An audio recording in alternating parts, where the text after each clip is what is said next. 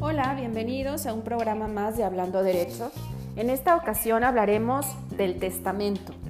Como saben, cada mes de septiembre en los estados de la República Mexicana se da una especial difusión a la cuestión de elaborar o llevar a cabo nuestro testamento. Esto como una especie de medida preventiva a fin de plasmar nuestra voluntad, cual sea que ésta fuera, y no heredar problemas a nuestros familiares, entrando en un litigio o en una situación jurídica no solamente complicada, sino también tediosa. El día de hoy me acompañan el licenciado Héctor Mauricio Villegas Garza, él es el presidente del Colegio de Notarios Públicos del Estado de Nuevo León AC y titular de la Notaría Pública 122, a quien doy la bienvenida. Buenos días, licenciado. Buenos días, gracias por, la invitación.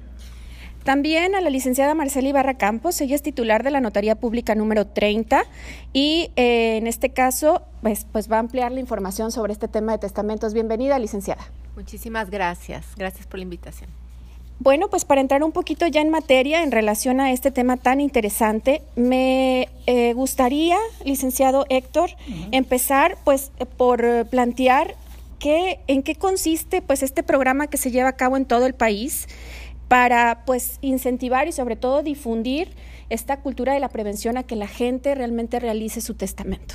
Bueno, parte de nuestra responsabilidad social que tenemos como notarios públicos, en septiembre hacemos el mes del testamento a nivel nacional eh, ¿Cuál es el propósito? Hacer testamentos de manera muy práctica, sencilla, para que deje la, la, persona deje en orden eh, la, transmisión de sus bienes por muerte. Eh, hay que acudir con el notario público que, que más cerca le quede o de su confianza para que lo asesore y elabore su testamento en el mes de septiembre. En este caso, ¿cuáles son los principales beneficios de llevar a cabo un testamento, licenciado? Bueno, al hacer el testamento le da seguridad y certeza a la familia, das un orden, hay que, hay que tomar en cuenta que cuando una persona fallece es, un momento, es una situación complicada, compleja, estresante, dolorosa, y el tener en orden tu patrimonio y a quién se lo vas a transmitir por herencia es algo que le da, le da tranquilidad y certeza a la familia. Sí, sobre todo esto es algo que realmente lo compartíamos hace muy poco, crea un vínculo en la familia, al interior de la familia, que posterior a la muerte de un familiar, bueno, no se rompe este vínculo, ¿no? Tan hermoso y que sobre todo sobrevive y no se daña ni se fractura. En este caso, ¿quién debe hacer un testamento, licenciado Héctor? El testamento lo puede hacer cualquier persona mayor de edad con plena capacidad de ejercicio.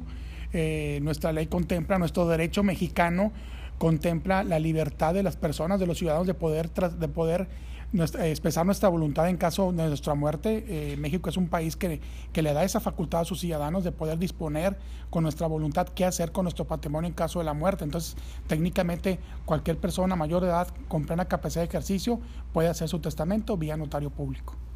Perfecto, licenciado. Pues rápidamente con la licenciada Marcela. En este caso, eh, podríamos hablar, yo sé que es muy amplio, pero brevemente sobre el proceso, o en este caso, que cualquier ciudadano tendría que llevar ante el notario público, pues si mi interés es hacer mi testamento. Así es. Bueno, pues primero acudir con un notario público, ¿verdad? De su confianza, tiene que ir plenamente identificado con una identificación oficial que sea vigente, para saber, para que se identifique bien el testador.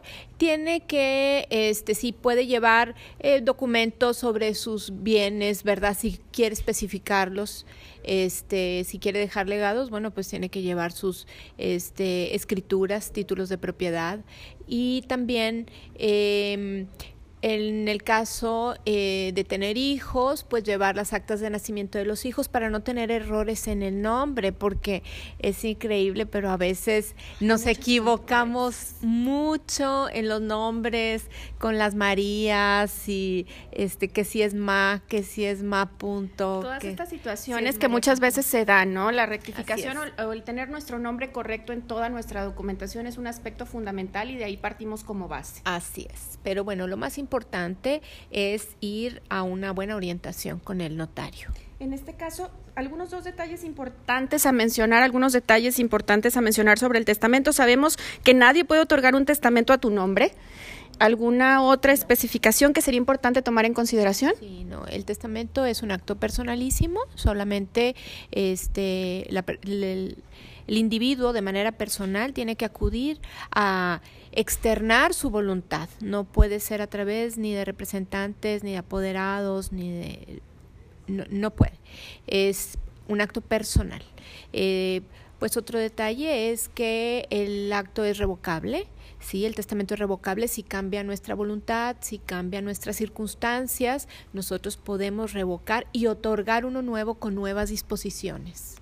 Perfecto, es eh, valiosísimo a considerar estos aspectos que ya nos mencionaba licenciada Marcela y sobre todo tenerlo siempre bien presente. La gente se queda muchas veces con la creencia de que se hizo un testamento y ahí paramos, ¿no? Esto se puede realizar en base a como también cambia tu, tus circunstancias de la vida, exacto. Pues muy bien, les voy a pedir por favor a ambos solamente sus medios de contacto. Licenciado Héctor, ¿podría brindarnos sus datos? Eh, Notaría Pública 122, es el teléfono es 8342-2061. Y en, su caso, licenciada Marcela, ¿nos brinda por favor su información de contacto? Así es, estamos a sus órdenes en la Notaría Pública número 30. El teléfono es 8345-6062 y 8342-5313. Muchísimas gracias y seguimos con este importante tema. Continuando con este importante tema sobre el testamento, me encuentro con el licenciado Alejandro Rodríguez Hernández. Él es jefe de la unidad de sucesiones de la Dirección Familiar del Instituto de Defensoría Pública. Bienvenido, licenciado. Muchas gracias por la invitación. Licenciado, específicamente la labor del Instituto de Defensoría, pues sabemos que brinda asesoría y representación jurídica a los ciudadanos de Nuevo León y en relación a este proceso nos toca hablar de la labor que lleva a cabo en este caso el instituto en relación a los juicios sucesorios testamentarios que se conoce como intestado en sus dos vías, ¿verdad? Ordinaria y especial. Eh, en este caso, eh, ¿cómo podemos eh, prácticamente, volvamos al punto de inicio, definir al testamento? Bueno, el testamento es un acto mediante el cual una persona capaz, mayor de 18 años, dispone libremente de sus bienes y derechos expresando a qué persona o persona o personas, perdón, les dejará sus bienes después de su fallecimiento. En este caso, eh, hablemos del juicio sucesorio testamentario, licenciado. Específicamente, ¿este es em, cómo se maneja, en qué consiste? Bueno, este es, un medio eh, para que los herederos sustituyan a la persona fallecida en sus bienes y derechos y poder disponer de los bienes que haya dejado el testador y se tiene que hacer la denuncia ante un juez de lo familiar, ¿verdad? Para que el juez dé validez a ese testamento y ya este, los herederos puedan disponer de sus bienes y cumplir con las obligaciones si es que había o que había dejado él. La mayoría de los ciudadanos dentro de este proceso de testamento nos preguntan por la figura del albacea. ¿Qué es un albacea, licenciado, dentro de eh, un testamento? Bueno, es la persona que designa el testador y que es la que va a representar a la sucesión y también va a administrar y velar por los bienes de, del difunto hasta que ya pasen a, manos de las personas que él dejó como herederos. En este caso, ¿cuáles son las vías eh, por las que se pueden denunciar los juicios sucesorios testamentarios? Sé que existen dos vías. Está la vía especial y la vía ordinaria. La vía especial, el requisito es que todos los herederos estén de acuerdo en realizar el trámite. Y ahí mismo tiene que ir lo que es el testamento, acompañarse la denuncia, el acta de defunción, mm, las escrituras si es uno o varios inmuebles, facturas si estamos hablando de bienes muebles, eh, un inventario y un avalúo para posteriormente firmarlo y presentarla ante un juez de lo familiar. En el caso, esto lo veíamos en la vía especial, ¿verdad? Así es. En la vía ordinaria, en este caso, eh, ¿cómo es que se lleva a cabo? ¿Es cuando no están de acuerdo los herederos? Así es, es cuando los herederos no están de acuerdo en llevar el trámite en conjunto y uno de ellos tiene que hacer la denuncia y posteriormente el juez le manda notificar mediante un actuario para que comparezca y manifieste lo que sus derechos convenga. Es un procedimiento más largo, Estamos hablando de cuatro secciones o cuatro sentencias, a diferencia del especial, que en una sentencia se resuelve todo. Perfecto, licenciado. Y pues para concluir, ¿cuál sería su recomendación puntual, en este caso, en el tema de testamentos? Eh, pues usted que está de manera directa a cargo de esta unidad en la dirección familiar del instituto.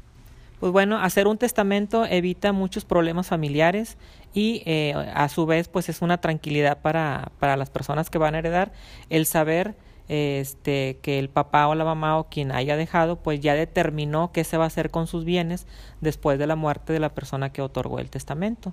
En general, pues evita problemas y da tranquilidad. Así es, total tranquilidad en este caso a que tu voluntad se va a cumplir como tú lo estipulaste. Licenciado, ¿cuáles son los medios de contacto del Instituto de Defensoría Pública? Bueno, estamos en Facebook como Instituto de Defensoría Pública. Eh, tenemos un call center, es el 2020-5600 y nuestros horarios pues son de 8 de la mañana a 4 de la tarde, de lunes a viernes. Están ubicados en el centro de Monterrey, ¿verdad? Eh, oficinas centrales, sí, estamos en Matamoros, eh, esquina con Allende, ahí planta baja está lo que es información en el centro de Monterrey. Le agradecemos este valioso contenido y pues los invitamos a que nos acompañen a una próxima emisión. Gracias, hasta luego.